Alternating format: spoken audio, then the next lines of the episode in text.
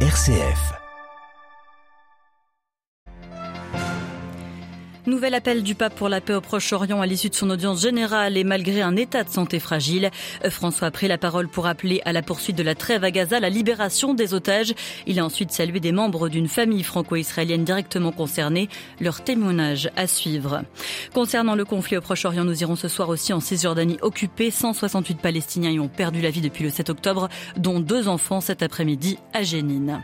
En Ukraine, pas un jour sans des attaques russes de drones ou de missiles. Dans ces conditions, pas pour les étudiants de se concentrer alors que la guerre se rappelle à eux constamment.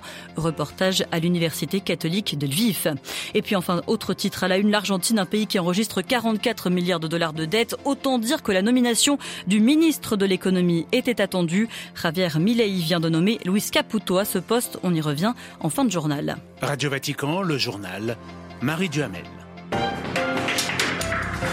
Bonsoir à tous. 51e jour de guerre au Proche-Orient. La situation à Gaza est au cœur en ce moment même d'une réunion du Conseil de sécurité à l'ONU à New York. Antonio Guterres, le secrétaire général de l'ONU, déplore une catastrophe humanitaire monumentale, a-t-il dit. 80% de la population a été déplacée à Gaza. La situation sanitaire est atterrante, dit-il.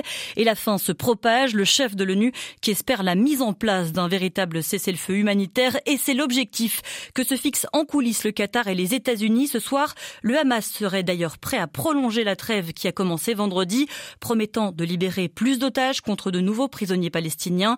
D'ailleurs, deux Russes viennent d'être relâchés. Euh, en tout, le Hamas a libéré 21 Thaïlandais, 60 otages israéliens, dont deux petits-neveux d'Ange Calderon lundi dernier avec son cousin. Il a été reçu par le pape après l'audience générale ce mercredi, place Saint-Pierre. Il avait avec eux une pancarte avec les photos de leurs proches disparus, une pancarte qu'Ange Calderon attendu au pape. On l'écoute. Le Saint-Père est venu par la suite nous saluer en personne. J'ai eu l'occasion et l'opportunité de lui signifier à quel point je le remerciais d'avoir parlé de la paix, de la paix entre Israël et la Palestine. Ce sont les propres mots que j'ai utilisés et ce à quoi il a acquiescé. Dans un second temps, juste après moi, à ma droite, Ishaï a pu lui montrer cette fameuse pancarte avec les trois noms dont on voulait, dont on souhaitait qu'il la bénisse. Il a posé sa main dessus, toujours en acquiesçant et en disant que oui, il savait. Et nous faisons cela justement pour que l'on ne puisse plus dire désormais on ne savait pas. On sait, on doit savoir.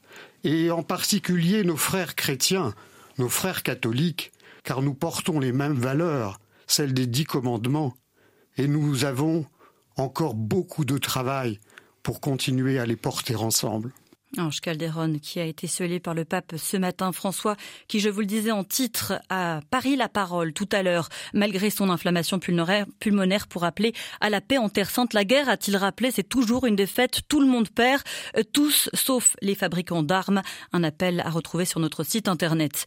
Et puis au Proche-Orient, la guerre se joue aussi en Cisjordanie occupée. Un enfant de 8 ans et un adolescent de 15 ans ont été tués cet après-midi par l'armée israélienne à Jenin.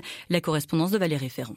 Depuis le 7 octobre, l'armée israélienne a largement renforcé son quadrillage de la Cisjordanie occupée et intensifié ses incursions quotidiennes, en général de nuit, dans les villes, les villages et les camps de réfugiés, provoquant à chaque fois des combats meurtriers avec les groupes militaires palestiniens, affiliés pour la plupart aux factions traditionnelles, dont le parti présidentiel, le Fatah. La région de Jénine, déclarée zone militaire fermée, reste une cible privilégiée des forces d'occupation israéliennes qui y ont mené une énième incursion ces dernières heures particulièrement violente.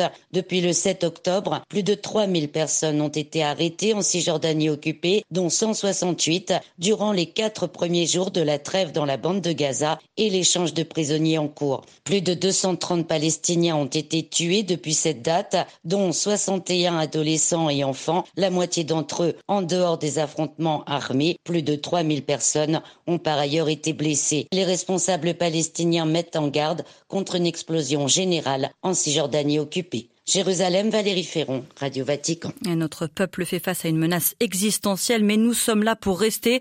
Et c'est ce que vient de lancer le ministre palestinien des Affaires étrangères devant le Conseil de sécurité de l'ONU. L'Ukraine s'apprête à vivre un second hiver en guerre. L'armée russe, depuis plusieurs jours, a augmenté le nombre de ses bombardements sur le pays. Drones, missiles sont lancés, notamment sur la capitale Kiev. À l'arrière du front, la population civile tente de poursuivre sa vie, tant bien que mal. Les étudiants, eux, poursuivent leurs études. C'est le cas de ceux de l'Université catholique de Lviv dans l'ouest du pays. La guerre, même si elle est loin géographiquement, est bien présente dans les esprits. Reportage de Xavier Sartre. 2h45 du matin, campus de l'université catholique ukrainienne. Une alerte au bombardement retentit. Les uns après les autres, les étudiants arrivent en pyjama dans l'abri, qui avec un oreiller, qui avec une couverture ou un matelas de sol. Quand on leur demande ce qui est le plus changé depuis le début de l'invasion russe, ce sont bien sûr ces alarmes. Mais la guerre a bouleversé toute leur vie. Sofia, 19 ans, appartient à l'association estudiantine Villunia, qui s'occupe entre autres d'aider des personnes âgées ou des enfants. J'ai décidé de continuer de travailler avec mais ça change un peu parce que je travaille maintenant avec des personnes déplacées, des enfants tout particulièrement.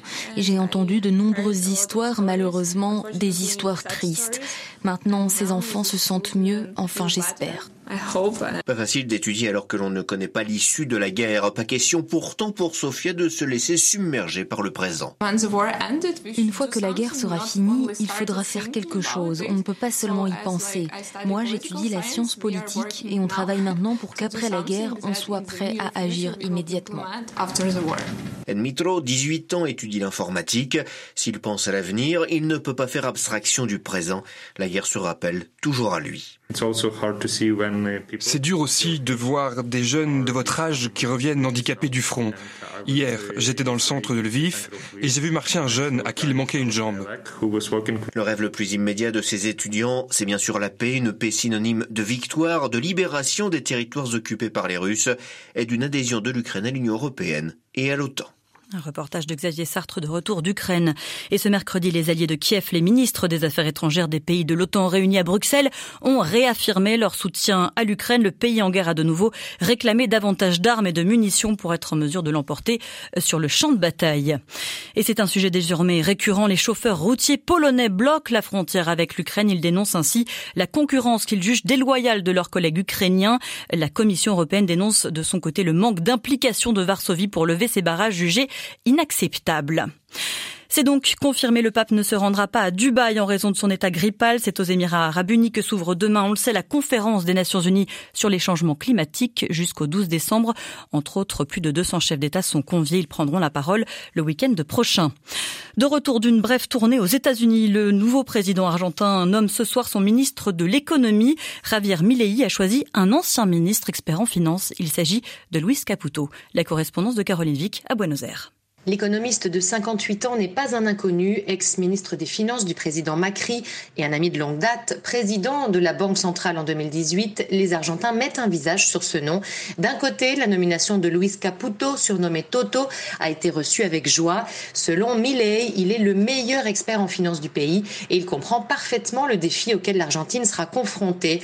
Caputo a joué un rôle central dans le prêt de 44 milliards de dollars en 2018 au Fonds monétaire international. D'un autre côté, on s'inquiète de cette nomination pour un poste clé dans la politique argentine. Le ministre de l'économie est souvent plus actif et présent que le président lui-même.